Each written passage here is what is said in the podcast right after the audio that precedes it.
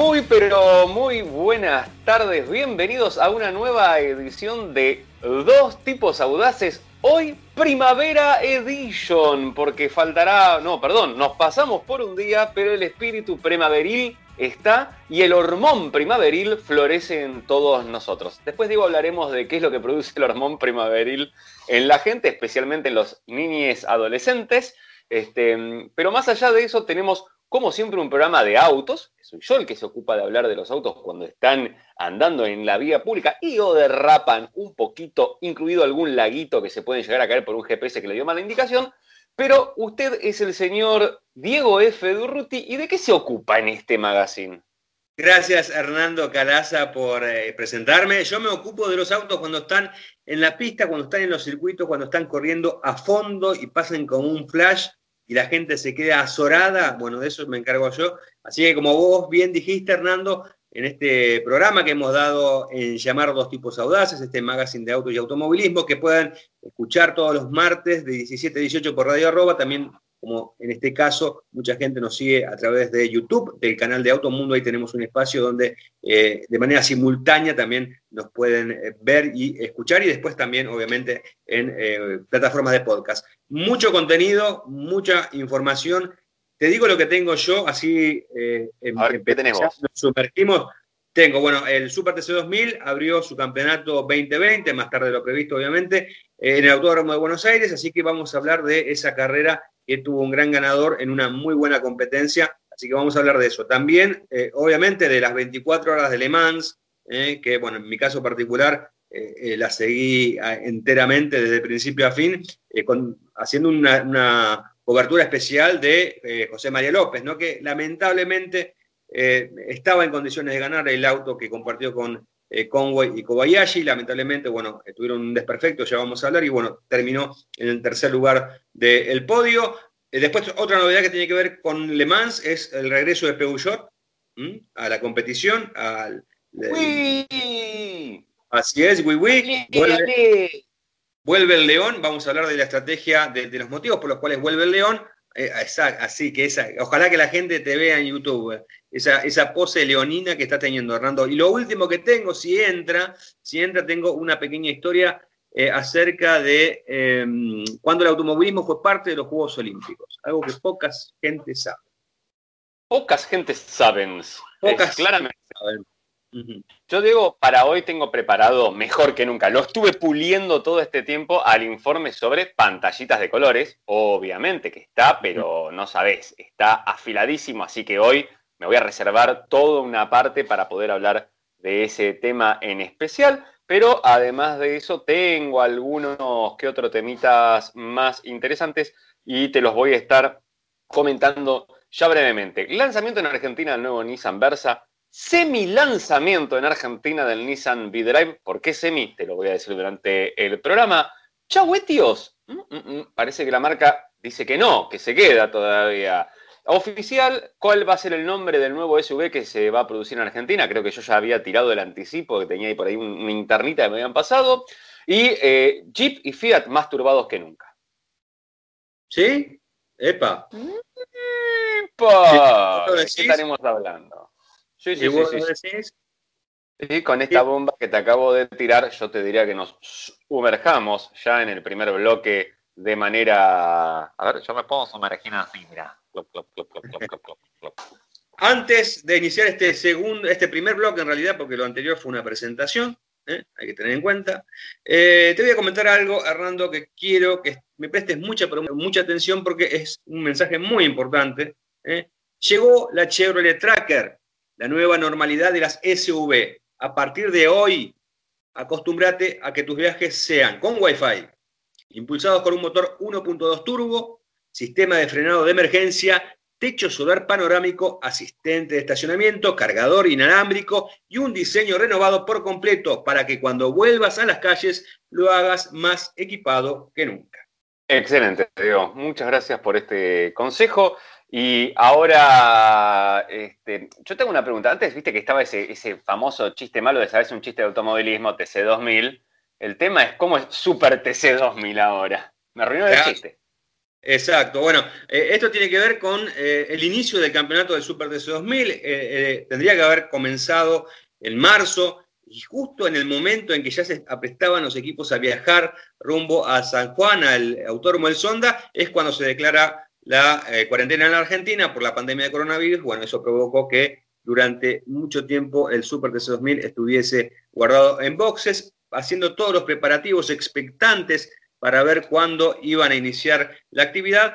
Y bueno, sucedió seis meses después de eh, lo previsto, porque estaba, como dije anteriormente, eh, estaba pautado para marzo, y bueno, nueve meses después de la última competencia de 2019. Es decir, que este regreso del Super TC 2000 fue prácticamente un parto, ¿eh? y se eligió el Autódromo de Buenos Aires, ¿no? uno de los dos circuitos que tienen en estos momentos posibilidad de tener actividad automovilística, el otro es eh, San Nicolás, en la provincia de Buenos Aires. Y bueno, el Autódromo Galvez, ahí comenzó el Super TC 2000 su año, un año bastante, más allá de todo este contexto del tema de la pandemia, un año muy particular para la categoría porque vuelven las cargas aerodinámicas, ¿eh? habían dejado de utilizarlas el año pasado en una decisión que, bueno, no fue del todo buena, fue una decisión más em, tomada eh, por las ganas de hacer algo nuevo y de tratar de que los autos sean un poco más indóciles para que sean competitivos, para que haya competitividad, mejor dicho. La realidad es que eh, no lograron en este caso el año pasado eh, esa meta, tuvieron que hacer una, serie de reformas en los campeonatos, tanto de, eh, perdón, en los reglamentos, tanto de campeonatos como técnico. Fue realmente un enchastre y no se pudo lucir también la, novedad que tenía el año pasado, que eran los motores turbo. Bueno, Pasada en limpio de todo, los motores turbo de Oreca continúan, se vuelve a utilizar una carga aerodinámica, como había ocurrido en 2018, un poco más agresiva, alerones más, más grandes, con, con, una mayor eh, velocidad de curva de los autos, gracias justamente al tema aerodinámico. Así que bueno, fue un espectáculo eh, con muchas expectativas y bueno, fue una muy buena carrera, una muy buena carrera, una competencia muy entretenida, eh, fundamentalmente por los protagonistas, ¿no? Porque eh, ganó eh, Agustín Canapino, segundo salió Matías Rossi, y aquellos que estamos en el automovilismo sabemos que tanto Canapino como Rossi se tienen mucho respeto, pero son personas muy diferentes entre sí, prácticamente no se pueden ni ver, por más respeto que se tengan en la pista, son muy caballerosos en ese aspecto. La realidad es que hay ciertas situaciones que los han separado, ¿no? Y esto hace que cada vez que Canapino y Rossi están peleando en una pista, eh, es algo muy bueno de ver. Bueno, efectivamente, eh, la clave... Para, para, para, para, Ellos no se pueden ver, pero es bueno ver cómo se pelean. Exactamente, así es. ah, listo. No, quería estar tranquilo, quería estar tranquilo. Escúchame, ellos no se pueden ver, tiene algo que ver con, che, no me viste que venía con el retrovisor y me cerraste la puerta. No, no, no, no, no, no, hay algunos temas personales. No, algunos temas personales que no, no ameritan. Ah, y no merita que, estemos en, estas cuestiones. Bueno, el tema es que eh, Canapino largó mucho mejor en la final, eh, ahí lo superó, entró, eh, Rossi lo hacía desde la pole position, Rossi también largó bien, pero bueno, no pudo evitar que Canapino lo superara, y bueno, hubo muchas maniobras al límite en el intento de Rossi de recuperar esa primera posición que había obtenido después de ganar la carrera clasificatoria del sábado, Finalmente llegaron separados por 111 milésimas, una mínima diferencia, y, estuvieron palo y palo durante las 33 vueltas. Eso también fue lo, muy bueno. Así que Chapó para el, Super DC 2000 inició una eh, temporada con una muy buena carrera, una, esta temporada 2020 con esta excelente competencia. Ganó Agustín Canapino, segundo Matías Rossi y tercero fue Julián Santero dándole el 2-3 para Toyota. En esta carrera también debutó eh, Rubens Barquero, piloto brasileño que corrió en Fórmula 1, eh, no hay que dar, hacer demasiada presentación del Ruiño, y terminó en la octava posición. Eh, campeón Leonel Pernía con Renault no tuvo un buen estreno del 1, tuvo que hacer abandono por problemas mecánicos, faltando unas 5 o 6 vueltas, y el mejor piloto del rombo de esta manera fue Facu Arduzo, el ex campeón de la categoría, y este es el informe del Super TC 2000 que arrancó su 2020 en Buenos Aires. Impecable, Dieguito, la verdad, impecable. Yo no leí ninguna noticia, espera que me lo contaras vos porque sabía que me ibas a dar la posta de la posta de la verdula. Eh, me toca a mí hablar del lanzamiento del Nissan Versa. Sí. Busqué el cronograma y ahí lo encontré, por suerte. Bueno, ¿de qué estamos hablando, Diego, cuando hablamos? ¿De qué hablamos cuando hablamos de Versa? El Versa no es Verso, es un sedán del segmento B o compacto, los autos más pequeños, de la marca japonesa Nissan se produce en México, donde la marca es líder de mercado, acostumbrado, te diría, el líder de mercado, y viene a reemplazar a la primera generación del Nissan Versa, que ya lo tuvimos aquí en Argentina, auto que compartía plataforma con el Nissan March eh, también. ¿Cuáles son las, las primeras diferencias que hay? Bueno, este nuevo Nissan Versa es un poco más largo, un poco más ancho, tiene más distancia entre ejes y es un poco más bajo. ¿Eso en qué te repercute? Tiene un poco más de baúl, tiene más espacio en las plazas traseras y en las proporciones tiene un aspecto un poco más deportivo que el anterior, que era como de techo alto.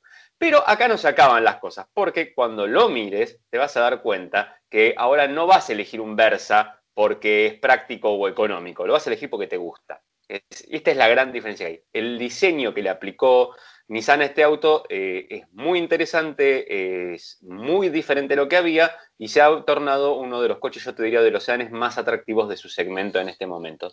Digamos, como el patito feo que terminó siendo un cisne, ¿no?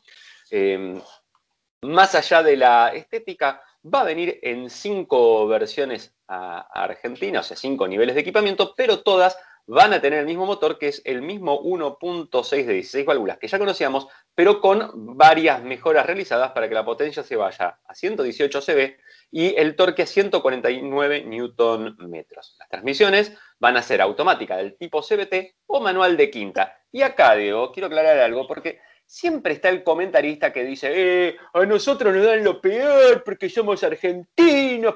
Chicos, eh, el ombliguismo, el centrobliguismo del mundo, eh, ni para lo bueno ni para lo malo. Este auto se hace en México, es un mercado inmensamente superior en tamaño y volumen al nuestro y en todo, y tiene cinco cambios. ¿Va? Eh, te hago una consulta, Hernando, respecto a eso, porque no es la primera vez que te pones en el papel de ese tipo de personas. ¿Siempre tienen la misma voz? ¿Siempre la misma persona la que hace esa queja? No, pero me los imagino a todos con esa misma voz, rajándose las vestiduras, viste, como, ¡ah, nos cagan! No sé qué, igual. En fin, eh, yo les recomiendo a todos que se vayan a vivir a Alemania y ya está. Si tienen ganas, este, y si los alemanes los admiten, no sé. claro, primero. Veremos, veremos, veremos. Este, después lo sabremos. Bueno, dato interesante de estas cinco versiones es que en equipamiento de seguridad traen, y esto es interesante aclararlo ahora, a partir de ahora, eh, en Argentina todo auto nuevo por ley tiene que incluir, ya hasta ahora eran ABS, eh, CP, perdón, ABS, doble airbag, anclajes ISOFIX, y el ISP ya es obligatorio para cualquier auto nuevo que se lance este año en Argentina, y para 2022 debería ser obligatorio en todos los autos que se venden en Argentina. Bueno, el Versa cumple con una normativa que te digo que, de nuevo, es una normativa mucho más exhaustiva que la que vas a encontrar en casi toda América Latina entera. Eh, y mercados donde hay importación libre de autos y los precios son más baratos y lo que vos quieras, no tienen de serie el equipamiento que tenemos de seguridad en Argentina gracias a nuestro sistema, a nuestra ley que lo obliga. Bien, eh, más allá de eso, la gente de Nissan tomó una decisión que para mí es muy sana y correcta, que fue ir por un poco más y ponerle a toda la gama eh, los airbags laterales y los de cortina. Y si te fijas, te empezás a ver contra quién están yendo en la competencia, porque del otro lado tenés plantado, por ejemplo, un Chevrolet Onix Plus que tiene el mismo despliegue que este, que este Versa en el apartado seguridad. Y cuando llegas a la versión full siempre están estos tiradores de imagen, viste la gente suele mirar de nuevo. Eh, sale un palo no sé cuánto. Eh". Todos quieren comprar el full, nadie puede comprar el mitad de, de tabla, no, todos compran el full acá en Argentina. Bueno, el, full, entonces, que es el único que la gente puede comprar o compra, supuestamente, te va a agregar eh, un poco de hadas o de estos asistentes activos a la conducción que en Nissan tienen algún nombre que le pone la marca, Intelligent Drive, bla, bla, bla. Eh, y entre otras cosas, eh, te está poniendo una cámara de 360 grados, eh, alerta de punto ciego, alerta de colisión inminente con autofrenado de emergencia y uno de mis favoritos que lo, probé alguna vez, eh, creo que lo probé por primera vez en la Chevrolet Equinox, mira, que es eh, la alerta de tráfico cruzado. ¿Qué hace? Tiene los mismos radares que usa para, en vez de hacer el punto ciego y todo con cámaras, algo usa con radares. Esos mismos radares, cuando vos pones marcha atrás y te prende la cámara de retroceso, detecta que viene un auto por el costado. Entonces vos no lo ves al auto, pero te avisa como una flecha y te dice, ojo que viene alguien por acá. Entonces vos antes de que tires para atrás, ya sabes que en 3, 2, 1 te pasa un auto por atrás. muy práctico, pero muy práctico. No lo pude probar todavía en un estacionamiento en diagonal. Cuando lo tenga voy a probar eso, a ver, porque viste que los de en diagonal es muy complicado, cuando tenés que seguir mirando para atrás y no, y no sabés qué está sucediendo. Entonces, este, nada, es muy, pero muy útil en ese aspecto. ¿Qué más tenemos? Eh, bueno, toda la gama tiene desde acceso y encendido sin llaves, o sea, con el botoncito, viste, la llave electrónica, el pack eléctrico de retrovisores y ventanillas, eh, control de crucero, en la entrada de gama las llantas son de chapa, en la intermedia ya son de aleación y tiene la pantalla de 7 pulgadas, pantallitas de colores, digo, ¿eh? Mirá que todo me lleva a hablar de pantallita de colores hoy. Eso te iba a decir, ¿no? Después en el próximo bloque hablamos de pantallitas de colores. No tiene pantalla, no tiene pantalla. Ahí está, para el señor que no tiene pantalla. Eh, bueno, y ya la full de todo, llantas 17, faros LED y climatizador automático de una vía. Otro día también vamos a hablar de las llantas de sobremedida también, ¿eh? que, cuáles son los efectos que producen. Porque ahí también tenemos mucho eh, chiquita, chiquita, pero después, pimba. Eh, ahora, yo no sé si esto lo tenía que hablar en este bloque o lo tengo que hablar en otro bloque. Ah, no, hablalo, en este bloque, si quieres. El semi-lanzamiento del Nissan V-Drive. ¿Por qué digo semi-lanzamiento? Porque en realidad lo que pasa es que el Versa de primera generación sigue en el mercado, se va a seguir vendiendo, pasa a denominarse V-Drive. Esta es una estrategia que están utilizando en toda, mira cómo te hago, en toda América Latina. Para los que tienen YouTube van a ver cómo lo grafico a América Latina completa. Eh, la marca y es mantener esa primera generación como entrada de gama o acceso a los sedanes. Inicialmente va a ser con todas las este, versiones que hayan quedado en stock y luego de eso se va a reducir a dos versiones con equipamiento de tabla intermedia de lo que sería el Versita saliente y en opción manual y automático eh, y en un precio seguramente un poco más competitivo. Le digo semi lanzamiento porque la marca cuando presenta Versa no salió a contar qué va a ser lo del V-Drive. Pero cuando uno le preguntó, le dijo, che, escuchame una cosita. ¿Qué hacemos? En México vendés V-Drive y acá, ¿qué vas a hacer? Ah, sí, acá sí, hay V-Drive. No sé Ahí va.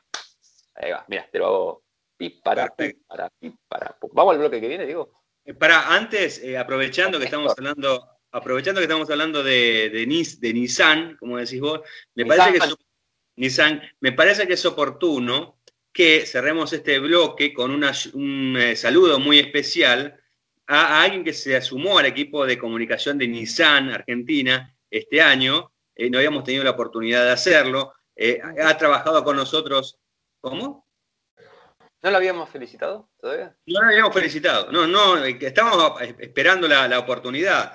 Así que bueno, en otro momento trabajó para, el grupo PCA, ahora está eh, relacionada con la parte de comunicación de Nissan, me refiero a Cecilia Marola. Ceci nos suele escuchar, siempre nos tira buena onda, así que Ceci, estamos esperando esta oportunidad, hablar de la marca que representás para eh, mandarte un afectuoso saludo. Sabes que los dos te, apreciamos mucho, que pasamos muy bien eh, aquellos momentos en los que compartimos diferentes eventos y bueno, esperemos que pronto también estemos nuevamente Em, compartiendo algún recinto, alguna presentación y bueno, compartiendo, sumando buenos momentos a los que ya tenemos. Así que, Ceci Marola, eh, gran gestión, éxito en este nuevo desafío que tenés. Por el momento, un abrazo sanitizado le podemos mandar, así virtual. Y para, ya que estamos con el tema de los saludos, voy a saludar a una persona que cada vez que escuche, cada vez que le mando el aviso del programa, lo escucha y después manda comentarios y audios eh, ponderando nuestra labor, que es el señor Pato Hickis. Este, otrora colaborador del programa, brevemente. Así que nada, saludo a Patito porque eh, seguramente lo vas a estar escuchando ahora. Entonces ahí tenés este abrazo sanitizado de parte del señor Durruti y mío. Habiendo dicho esto, Diego, nos vamos a ir al bloque 2. ¿Qué te parece? Perfecto.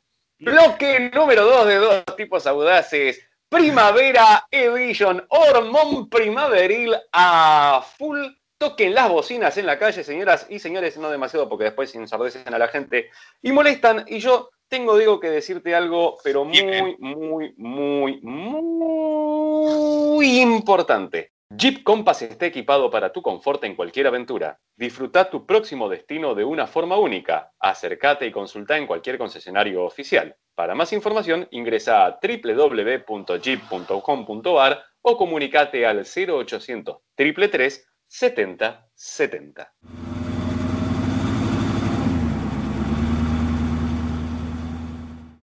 Muchas gracias, Hernando. Ya después de eh, dar esta información, voy a llamar ese número que me pasaste para averiguar acerca de todo lo que tengo que saber del Chip Compass. ¿Sabes qué? Eh, Le Mans, Le Mans, Le Mans, Le Mans, Le Mans, Le Mans, Le Mans, en el circuito de Les Bueno, y todo eso. Oui, oui. Sí. Leclerc. Ah, Leclerc. Bueno, no importa. Ah, Japanini, Jaboué, Jean Alesi. Pero, espera, Kobayashi. ¿Cuál? ¿Del mundo? Kobayashi. No, Kobayashi. Ah, bueno, vamos, a hablar, vamos a hablar de Peugeot. Vamos a hablar de Peugeot y no vamos a hablar de como un Kobayashi. Para mí es como un coballito su nombre. Se llama como un coballito. Ay, qué lindo. Muy, muy, buena, muy buena, muy buena. Te felicito, ¿eh? Te felicito. Bueno, vamos a hablar de Peugeot y las 24 horas de Le Mans porque en el marco de la autogésima octava edición de las 24 horas de Le Mans, después vamos a hablar más detalle obviamente de la competencia, eh, Peugeot decidió anunciar algo que ya había adelantado a principio de año, era su decisión de volver a competir en el Campeonato Mundial de Endurance, en el WEC. Eh, en principio se había asociado, eh, asociado con Rebellion, eh, equipo que bueno, hizo podio justamente el pasado fin de semana, eh, se había asociado con ese equipo para desarrollar un hipercar eh, que siga los lineamientos del nuevo reglamento que va a tener el WEC a partir de la próxima temporada. inexplicablemente, ese acuerdo fue anunciado en un momento y casi rápidamente también se confirmó la disolución del mismo. No se dieron más detalles. La cuestión es que de hacer el Peugeot, de una sociedad entre Peugeot y Rebellion, bueno, Peugeot se quedó sin nadie que hacer. Eh, y esto viene a cuento con que eh, Peugeot Sport, eh, recordemos, desde hace un tiempo está más dedicado al desarrollo de vehículos híbridos y eléctricos que justamente a la competición. Bueno, lo que decidió hacer el León directamente es, bueno, ponerse el desafío al hombro, a cuestas, y junto a la gente de Total que es su partner en este proyecto, decidieron darle forma justamente a este hipercar y bueno, lo presentaron en el, em, fin de semana, en la previa al día viernes, para ser exacto, antes de la largada presentaron este, este, proyecto. Muy interesante, muy interesante. Te cuento algunos detalles de este hipercar. Será de doble tracción, como exige la normativa, con un motor eléctrico con una potencia de 200 kilowatts. El nivel de potencia total, y acá viene lo interesante, eh, será eh, idéntico al de un coche 100% de tracción térmica en dos ruedas, es decir, unos 680 caballos. Eso es lo que va a tener el, hipercar de Peugeot, entre los, distribuido entre los dos ejes, ¿no? Obviamente. Em, hay que destacar que esta es, parece atractivo el tema de los hipercar en el WEC, ¿no? De este, esto va a estar rodando, va a estar debutando en 2022, es decir, no el año próximo, sino en 2022. Eh, va a reemplazar, los hipercar reemplazan a los actuales LMP1, donde corre, por ejemplo, Toyota. Eh, y hay que destacar que estos, estos vehículos, si bien van a, van, creo que van, visualmente van a ser muy atractivos, no van a tener la potencia de los LMP1. De hecho, vos fíjate, estamos hablando de 680 caballos contra los 1000 caballos que tiene el Toyota actualmente, ¿no? Así que va a ser un, mil caballitos, exactamente. Va a ser un descenso más o menos eh, eh, considerable, pero seguramente eh, mientras se vaya evolucionando el reglamento, el, campeonato y le vayan tomando la mano a este tipo de vehículos, van a seguramente conseguir un poco más de potencia y tratar de destacarse en velocidad plena, que también es lo lindo que tiene Le Mans, ¿no? Recordemos que todavía hay un récord vigente justamente del, de Toyota, hermano de, Kamui, de Kamui Kobayashi, en 2017, que hizo 3 minutos 14 y Chirola para la vuelta eh, al circuito del azar. Pero bueno, eh, lo importante es que Peugeot vuelve eh, a, un lugar donde tiene cierto prestigio, ¿no? Recordemos que ganó tres veces Le Mans en el 92 y 93 con el Peugeot 905 y en el 2009 lo ganó con el Peugeot 908 HDI FAP, ¿no? hay que destacar también una cosa, ¿no? hoy justamente estaba revisando eh, parte del historial de, Le Mans, ¿no? Eh, y, viendo qué tipo de tecnologías se habían, habían vencido, ¿no? Y creo que es, Le Mans es el caso más importante de una competencia que eh, experimenta y desarrolla sistemas que después van a ser utilizados en la calle, ¿no? Porque no solamente eh, lo ha hecho Peugeot con el, con el, filtro de partículas, que fue el que lo utilizó acá, sino también, por ejemplo, eh, Toyota con su actual sistema híbrido ya está utilizando algunas cosas también en los autos de calle, así que creo que es el mejor eh, Le Mans termina de ser el mejor lugar para probar nuevas tecnologías en un contexto de competición. Y si no se rompen ahí después de 24 horas de darle caño y caño, negro, tienen que funcionar, ¿viste? Yo qué sé. Yo te diré lo que podemos hacer. Decir una canción. A ver, voy a buscar al señor Diego Durruti y me dice que ahora tengo que hablar acerca de. Eh, vos, Diego, ¿sabés qué quieren decir las siglas de Fiat? tengo entendido que es algo de Turín. de Torino. Históricamente quiso decir Fábrica Italiana Automobili Torino. Pero a partir de este año, fines de este año, más bien del año que viene, es posible que cambie a ser fábrica italiana de automóviles turbados. ¿Y por qué te digo turbados? Porque se van a poner nerviosos. ¿Por qué se van a poner este, em, jeropas? Quizás no. No es por eso, digo. Tiene que ver porque eh, la marca está desarrollando o terminando ya el desarrollo de una nueva gama de motores turbo. Eh, básicamente es conocida como eh, Firefly. Eh, hay que tener cuidado porque Firefly, viste que es. Eh, no, Dragonfly es mariposa, pero Firefly también es alguno de estos animalitos así. Y hay una película llamada así también, que es de una nave en el espacio. La recomiendo mucho esa película, yo la he visto y también me gustó mucho.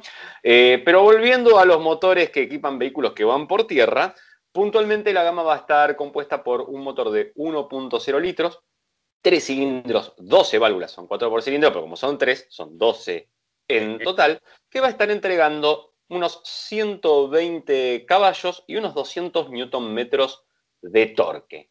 Nuevamente, y esto es algo que es lo que te digo para nuestro señor amigo comentarista, es muy chico, tiene poca potencia. Bueno, em, de esos 200 newton metros, lo que hay que ver en estos motores chiquitos siempre con turbo es el torque es como los gasoleros. ¿Te acuerdas empezaban a venir los turbodiesel y de golpe la potencia parecía poca, pero andaban como piña y especialmente entre cambios? Bueno, porque es el torque lo que te da ahí la, diferenciación. Y en este caso 200 Nm es lo que suele tener un 2.0 aspirado, con lo cual te está llevando a un auto como el Argo, como el Cronos, que es donde va a debutar este motor, una fuerza, una fuerza, no una potencia, una fuerza típica de un motor de 2 litros durante un rango de revoluciones más amplio. Por ahora no hay especificaciones puntuales porque la información que yo te estoy dando no es 100% oficial. No vino el señor Fiat y me dijo, mire, acá le voy a entregar la carpeta con mis planes. Estos son mis proyectos.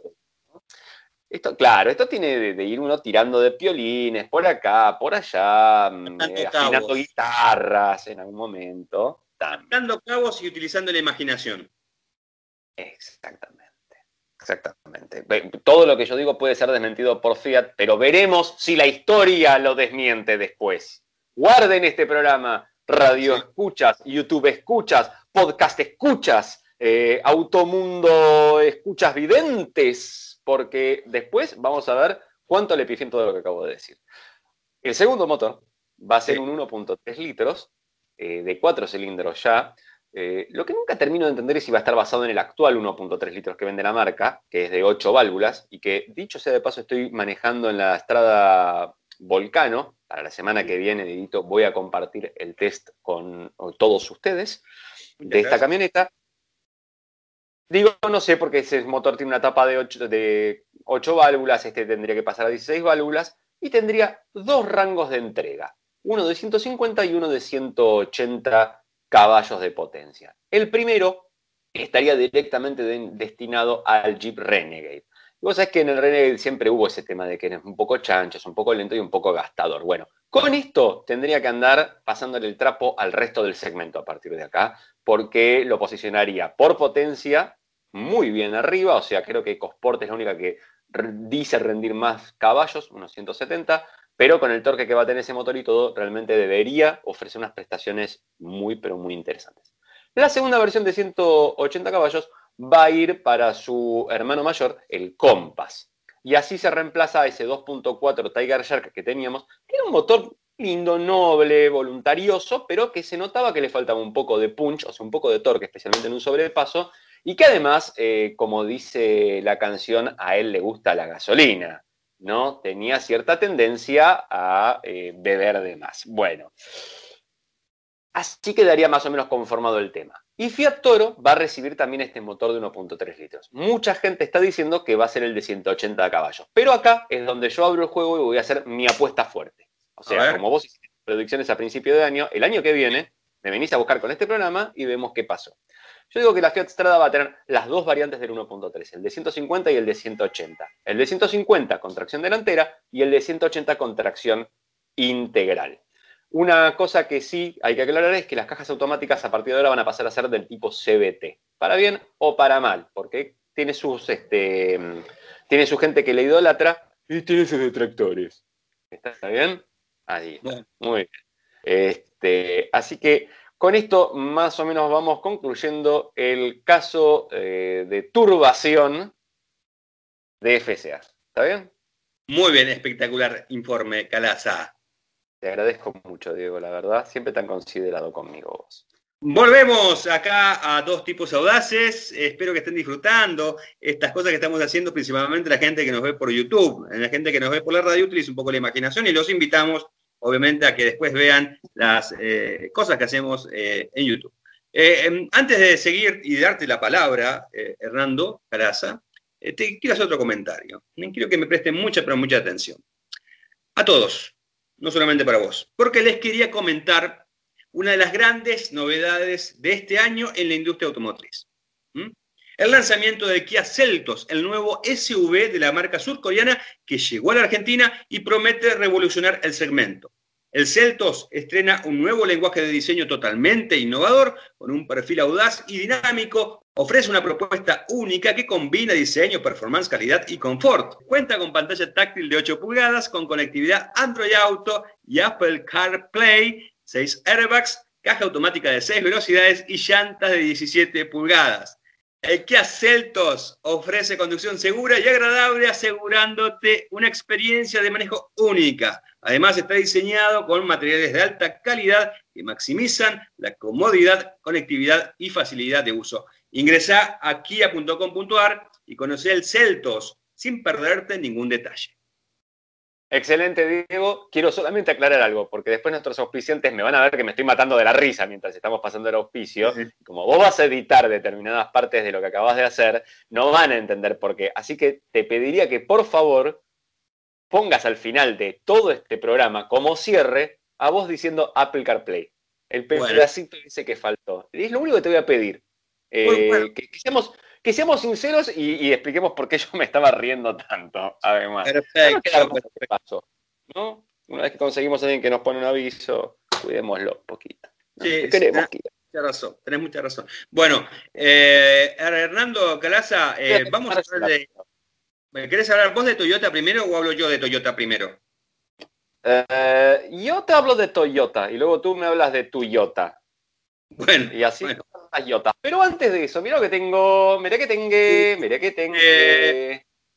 Es la nueva entrega de la colección de autos de eh, Salvat, de F1, de la cual no puedo conseguir el Toleman, que deberían reponerlo ya por respeto a sus seguidores. Digo, tengo la colección entera, menos ese. Eh, ¿Qué tenemos acá? Un ATS auto del cual no conozco demasiado de su historia ni me llamó mucho la atención. La verdad que la, esta época de autos de Fórmula 1 eran bastante fuleros y nunca me, atrajeron tanto. El otro día en el unboxing del Benetton del 96 confesé que mi época favorita de, verlos a los autos en sí estéticos, los 90 fue una de ellas, eh, que es la época donde yo veía mucha Fórmula 1. También podemos después compartirlo. Esto va a estar saliendo en mi canal, que lo encuentran como Hernando Calaza. Hablemos de autos, es lo que hacemos ahí. El, ayer publiqué noticiero, justamente con muchas de las noticias que podemos ver hoy, así que si quieren ver después un compacto con todo eso, de nuevo, pueden ir a mi canal y encontrarlo ahí. Ahora vamos así centrarnos un poquito más en el Toyota Etios. O te quedas o te vas. No me quites la moral, decía una canción, no sé si te acordás, rapeada española, allá en los 90 también, y con el Etios pasa algo por el estilo. Sale un rumor y corre como reguero de pólvora que eh, Toyota estaría discontinuando el Etios en Brasil para empezar a producir el Corolla Cross. Bien, la noticia no está tan infundada. ¿Por qué? Por dos cosas. Primero, porque el Etios se está fabricando únicamente en Brasil en este momento, ya se discontinúa en India también. Entonces, eso da que pensar que el auto estaría ya cerrando su ciclo de vida. Y lo segundo que te da a pensar es que el mundo se está moviendo hacia la estética SUV. ¿ok? Y Corolla Cross es justamente eso, es un SUV derivado de Corolla que, como ya habíamos hablado en algún momento, pertenece a lo que llamamos los SUVs C-, o yo les digo C-, que no son como el RAV4, que es el C que ya creció demasiado, sino que vuelven a las dimensiones más similares a lo que era el auto del cual estarían derivando. Bien. Eh, entonces no era tan descabellado. ¿Qué pasa? Eh, bueno, algunos agarramos el teléfono y llamamos. Bueno, en realidad whatsappeamos por ahí un mensajito para no, para no encodere con el, viste, que la llamadita por teléfono. Pero hola, señor eh, Toyota, ¿cómo le va? Hi, hi, hi, hi. Takuma. Gritamos así. Sato. Koyashi. Eh, ponemos palabras así sueltas eh, y le decimos, che, que el Etios se va. Entonces ahí te pasan un comunicado donde la marca desmiente que el Etios vaya a estar. No dice cuánto tiempo más va a seguir en producción claro, pero sí que va a continuar la producción, que han invertido en actualizarlo al vehículo en el último tiempo y que entonces todavía tiene un espacio eh, dentro de la fabricación en acá en el Mercosur. Es un auto que en Brasil creo que no le fue muy bien, pero que en Argentina de a poco fue levantando y que tiene, yo creo que demuestra la típica inteligencia Toyota, que es lanzó un auto, un producto que era muy low cost y que al cliente de acá un poco le hacía ruido, pero avalado por la marca, servicio postventa, y bueno, que son esos autos que mantienen las propiedades que tienen de cero kilómetros durante mucho tiempo, pero la propia marca se ocupó de irlo mejorando permanentemente. Entonces, un auto que la verdad era una desgracia manejarlo, se ocuparon de mejorarle muchas cosas, le pusieron caja de sexta, el tablero ese que a nadie le gustaba, no lo pueden correr del costado, no lo pueden correr del costado. En el C4 Picasso nadie se quejó que estaba en el costado, ¿eh? Ojo, vamos a hablar de este punto. No se quejó ese ahí. Bueno, pero le pusieron uno digital que estaba muy bonito, le mejoraron la acustización, le mejoraron la potencia del motor, con lo cual lo, han vuelto un auto. No te vas a volver loco, no vas a decir, ¡Ah, quiero un Etios, quiero un Etios, quiero un Etios, pero yo noto que decís, yo tengo un. ¿eh? ¿Por qué? ¿Cuál es el problema? Está muy bien, ¿viste? Ahí va. Perfecto. Eh, ¿Cuál es mi apuesta? Y vamos de nuevo. Hoy es un día de apuestas. ¿eh? Yo acá hoy piletazos uno tras del otro me estoy tirando. Fíjate es el hormón primaveril que me obliga, me pone efusivo, me pone esfusivo y, con eso eh, bravuconeo quizás. Yo digo que Toyota, cuando discontinúe a Letios, en vez de seguir teniendo un auto de entrada de gama, va a tratar de tener un SUV. En ese, ¿te acuerdas ese segmento que te dije que por ahí está entre los más compactitos o quizás ya entre directamente en, lo que es eh, el segmento B formal, donde tenés Kicks, EcoSport, bla, bla, toda la caterva de, productos que están muy a la moda. La marca tiene un producto, de hecho, que es el Rise, que es un SUV chico, podríamos decirle para mercados emergentes, esta es correcta la, definición, y que comparte varios componentes de la plataforma TNGA, que es la que tiene Corolla también. Así que me parece, no, me parece descabellado pensar que en un par de años Toyota entre de lleno a ese segmento que es uno de los más este, competitivos y donde hay más para pescar, digamos. Bien, habiendo dicho esto, ahora necesito conocer a la otra Toyota, a la Toyota que anda durante 24 horas de corrido y gana. Bueno, eh, vamos a hablar de, de, las 24 horas de Le Mans, esta competencia que decíamos eh, hace un ratito el tema de la importancia que tiene para el desarrollo de tecnologías y demás, pero bueno, no deja de ser una carrera de autos. Y bueno, en esta edición los que llegaban muy pero muy firmes era el trío compuesto por eh, José María López, Mike Conway y Kamui Kobayashi. Eh, vienen, llegaron como líderes de, del campeonato, ya habían ganado varias carreras en esta temporada bastante particular de WEC. Habían iniciado bien las jornadas previas, muy sólidos sobre todo eh, teniendo en cuenta que eh, sus compañeros de equipos, eh, Buemi, Nakajima y, Harley, eran los que también podían en condiciones normales estar luchando por la victoria. Ya, de hecho, Nakajima y, y Buemi ya habían ganado en 2018 y 2019 con Alonso como tercer piloto. Eh, bueno, pero parecía que todo estaba dado como para que esta vez a, José Manuel López se le diera la posibilidad de ganar Le Mans e igualarlo a um, José Froilán González. Venían haciendo una muy buena carrera, una muy buena carrera, liderando incluso por una vuelta y media eh, con respecto al segundo, que eran sus compañeros de equipo, pero bueno, lamentablemente como son los fierros, como es Le Mans, que exige al máximo a los vehículos, eh, con la conducción, que Kobayashi estaba detrás del volante en su segundo turno de conducción, ya era de noche, lamentablemente tuvo una falla en el turbo y tuvo que ingresar a boxes y esa falla fue determinante para el resultado de la carrera porque el auto estuvo detenido media hora, le cambiaron obviamente la pieza, después siguió, volvió a la pista y eh, tanto el resto de su turno como el que hizo Pechito y Conway eh, fueron realmente muy veloces, pero no les alcanzó obviamente para limar esas vueltas de diferencia. Tenían siete vueltas de diferencia eh, con respecto justo al Toyota número 8, al de Wemi, Nakajima y Harley. Finalmente quedaron a seis giros de, los ganadores y todo parecía con que se iban a quedar fuera del podio porque los Rebellion estaban andando muy, pero muy bien, muy confiables. Rebellion es, un equipo particular, no tiene eh, eh, asistencia de, ninguna fábrica. Sin embargo, preparó muy bien los autos, no tuvieron grandes problemas de confiabilidad, salvo eh, en, un momento, eh, ya en la última vuelta, el Rebellion número 3 se despista, tiene que ingresar a boxes cuando estaba en la tercera posición y justamente eso le permite a Pechito, que estaba haciendo el último turno, eh, ganar ese puesto y bueno, finalmente terminar en el tercer escalón del podio. Aquellos que siguieron la carrera, que vieron la transmisión, acá la dio Fox Sport de manera segmentada en partes, Obviamente creo que, eh, de hecho hay una foto también en Automundo que pueden ver eh, el, rostro de, López, que no sé si no estaba llorando, te digo, porque se veía bastante compungido. Eh, Conway y Kobayashi obviamente no es de las mejores su rostro, porque bueno, ya venían de ser segundos los años anteriores, el año pasado también se le escapó por poco, por una falla en un sensor que hizo que erróneamente se cambiaran los neumáticos. Bueno, todo eso eh, repercutió no solamente la frustración que significa el hecho de perder Le Mans cuando llegás como candidato, cuando liderás la carrera, sino que también la frutilla del postre, digamos, para ellos fue que también perdieron el primer puesto del torneo. al WEC le queda, esta temporada del WEC le queda una carrera el 14 de noviembre en Bahrein, las 8 horas de Bahrein. Eh, habían llegado a Le Mans arriba en el campeonato, eh, con 12 puntos de ventaja sobre Wemi, Nakajima y Harley, y ahora van a tener que definir con 7 puntos en contra, justamente sobre este trío del otro Toyota. Así que bueno, una decepción para, Pechito López. Eh, lo bueno, dentro de todo, porque hoy justamente estaba eh, hablándolo con, unos colegas, ¿no? Que decían, bueno, cuánta mala suerte tiene, Pechito.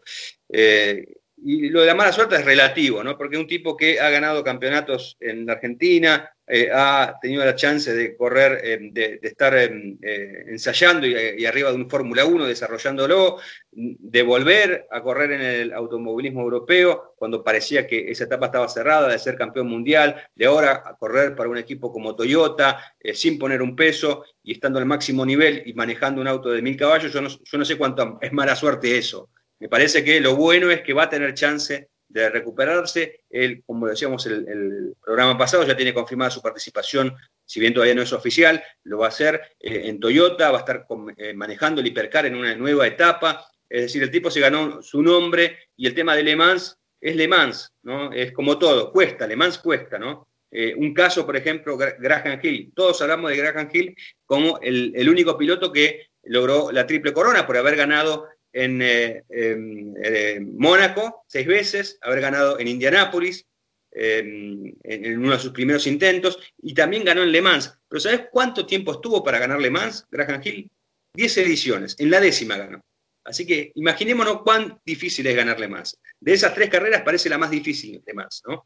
Así que bueno, eh, por suerte Pechito va a tener la chance de volver seguramente renovado. El tema es que lo que le tocó hacer él lo hizo muy bien porque manejó muy, pero muy rápido en los tres turnos que hizo. Y bueno, así que la revancha seguramente va a quedar, eh, va a llegar pronto. Eh, ojalá, ojalá eh, que al menos logre el título. Eso creo que sería un, consuelo. No es el consuelo porque la gloria la conseguís en Le Mans. Todos se acuerdan del ganador de Le Mans, pero nadie sabe quién es el campeón del WEC. Esa, es la, realidad. Pero bueno, por ahí eso le sirve como para tomar impulso y bueno, tratar de tomarse revancha eh, eh, seguramente en 2021. Es, más que cierto, Diego, y lo que pasa es que Indy 500 este, y, ¿cómo se llama? y Le Mans tienen la peculiaridad que son pruebas de bastante largo aliento y que es una vez al año nada más, podés ir a, suscribir por eso. O sea, hay uno por año que la va a ganar. Nada más. Este, no es un campeonato donde hay muchas carreras, vos decís, bueno, gané tantas carreras y bueno, por ahí gané el campeonato o no. Eh, eh, eso sí es bastante determinante. Después eh, quería destacar algo, que creo que es una de las cosas más lindas que tuvo esa carrera, y fue la transmisión que hizo Automundo en vivo de, la carrera con relatores españoles eh, muy profesionales y la participación a nivel mundial de nuestro comentarista laureado, el señor Diego F. Durruti, quien estuvo enseñándoles cosas de Pechito y de nuestro automovilismo y de nuestro parque automotriz a la gente de España y todos los que lo quisieron escuchar. Así que digo, te felicito por el laburazo que te mandaste porque fue este, colosal. Bueno, muchas gracias. Bien. Muchas gracias. ¿Cuánto café tomaste para poder soportarlo? No, tomé, tomé mucho Red Bull, mucho Red Bull, mucho Red Bull. O sea que tengo la, la, eh, por suerte la gente de Red Bull siempre me trae unos packs todos los meses, así que tengo Red Bull para, para hacer varias 24 horas más. Eh, y bueno, fue muy buena la experiencia eh, con los colegas de Auto FM, es una de las radios más escuchadas de España relacionada con, el mundo motor. Ellos eh, hablan de todo lo que tiene que ver con productos, pero una vez al año le dedican toda una transmisión de 24 horas a las 24 horas de Le Mans, justamente, así que tuve la posibilidad de retransmitir para la Argentina su señal que le hicieron a través de YouTube. Y bueno, tuve en contacto con ellos durante varias horas siguiendo eh, la transmisión y hablando con ellos. Eh, realmente fue una muy buena experiencia. Eh, bueno, y, creo que a ellos también les gustó mucho la participación mía y principalmente de los argentinos, porque en un momento donde cuando allá era la madrugada, acá estábamos al tope de, la noche, tarde-noche, y era mucha la gente de Argentina que se enganchaba con ellos y bueno, eso los motivaba un poco más también para seguir al ritmo de las 24 horas. Así que fue una muy buena experiencia y bueno, ya les, desde ya desde acá el agradecimiento a los amigos de Auto FM que eh, me dieron la chance de participar a mí y bueno, también a automundo.com. Muy bien, la verdad, Diego, y qué suerte que tuviste que este año no corría Alonso, si no hubieras tenido que estar todo el tiempo hablando bien y escuchando el otro negativo, negativo, negativo, y vos, ¡ah, Alonso, qué piloto! Sí, el mejor del WEC y todas esas cosas. Así que, muy bien, Diego, muy bien felicitado. Eh, si es que sirve de algo mi felicitación, ahí lo, vas a tener. Y vamos a pasar al último bloque, Diego. ¿Cuánto tiempo nos queda? Dale, nos quedan 10 minutos de programa. Ah, ok. Tengo para hablar de pantallitas, así que tranquilo. Vamos, vamos al último bloque con esta pasadita.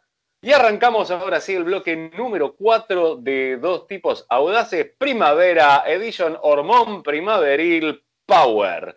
Tito, eh, te voy a hablar de pantallas, de las pantallas, ahora sí pantallitas de colores, pero antes te voy a dejar un par de noticias más que tengo por acá dando vueltas y que son importantes. Lo primero de todo es que quiero aclarar esto. Como estamos en la edición primavera, bueno, me lo quisiste incluir en el coso, pero yo te voy a incluir al Renault 21.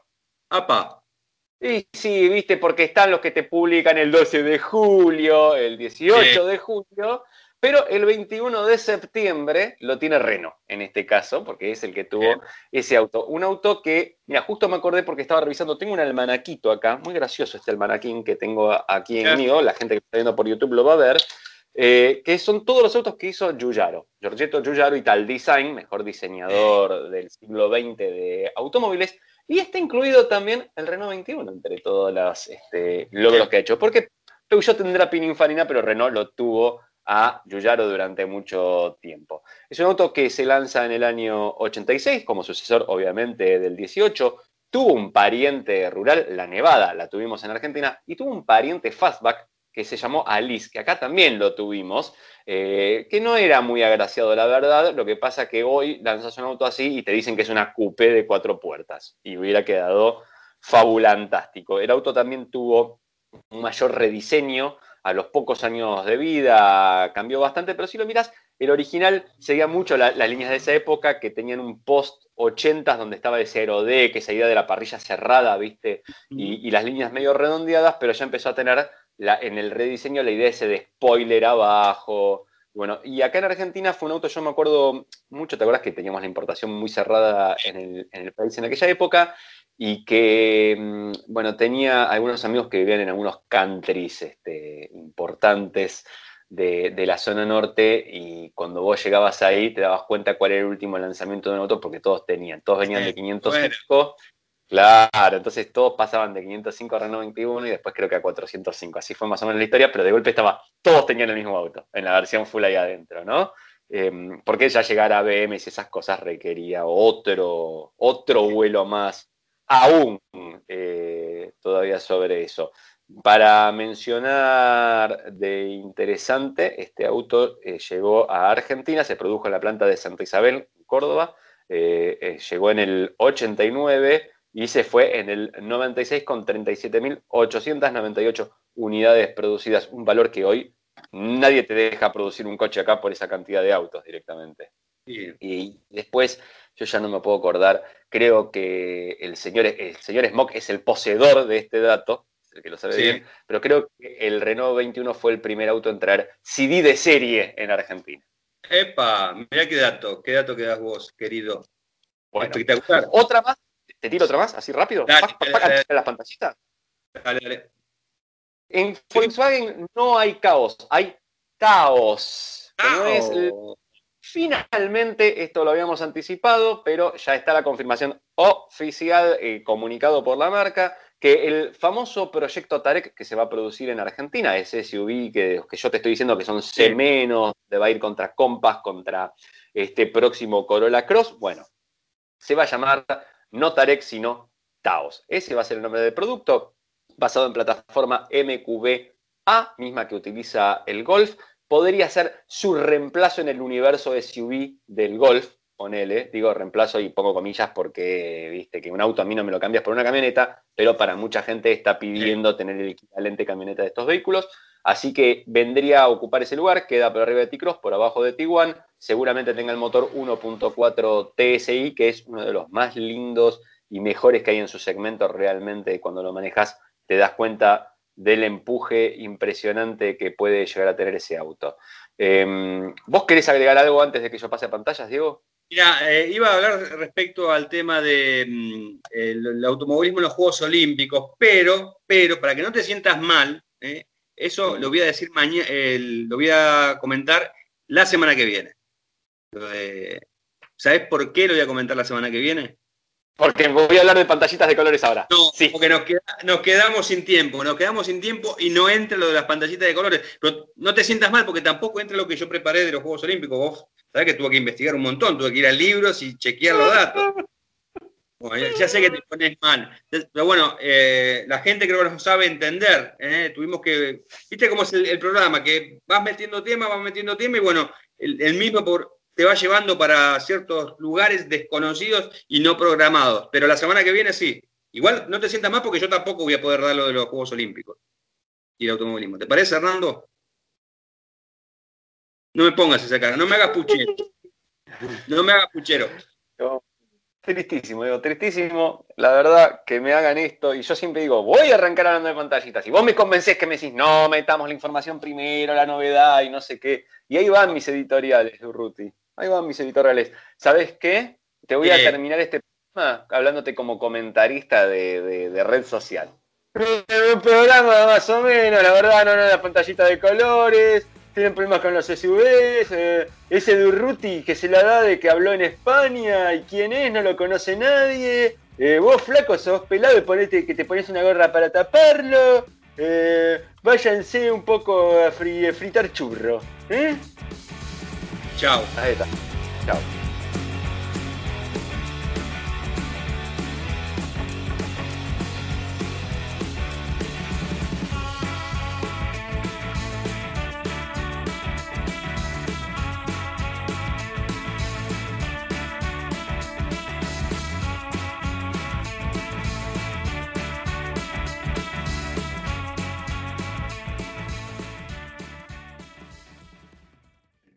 El Celtos estrena un nuevo lenguaje de diseño totalmente innovador, con un perfil audaz y dinámico. Ofrece una propuesta única que combina diseño, performance, calidad y confort. Cuenta con una pantalla táctil de 8 pulgadas, con conectividad Android Auto y Apple CarPlay. Y Apple CarPlay. Apple. Apple. Apple. de manzana. Bueno, digo esta parte de vuelta, dale.